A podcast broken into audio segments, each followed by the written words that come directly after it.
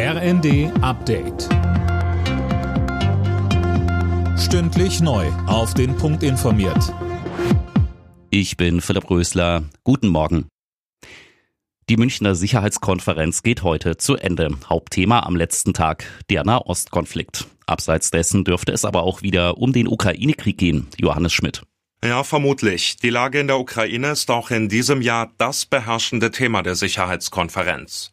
Den ukrainischen Truppen geht zusehends der Nachschub aus.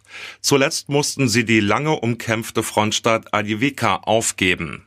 Der ukrainische Präsident Zelensky hat deshalb gestern in München erneut an den Westen appelliert, seinem Land mehr Unterstützung zu geben.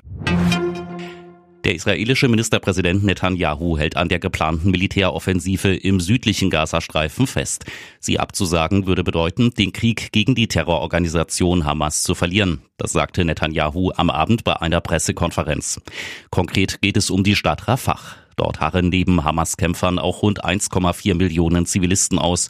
Die Sorge vor einer humanitären Katastrophe ist deshalb groß. Die Ursache für den Tod von Alexei Nawalny bleibt weiter unklar. Bei Trauerkundgebungen für den in Haft verstorbenen Kreml-Gegner in mehreren russischen Städten gingen die Behörden hart gegen Trauernde vor.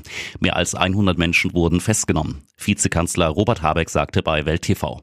Wir sehen natürlich auch, mit welchem Regime wir es in Moskau zu tun haben, sowohl äh, den Mord von oppositionellen Politikern organisierend, wie auch Demonstrationen oder Menschen, die eigentlich nur gedenken wollten, gleich verhaften. Also das ist natürlich auch ein Zeichen für Europa und den Westen, nicht blauäugig zu sein.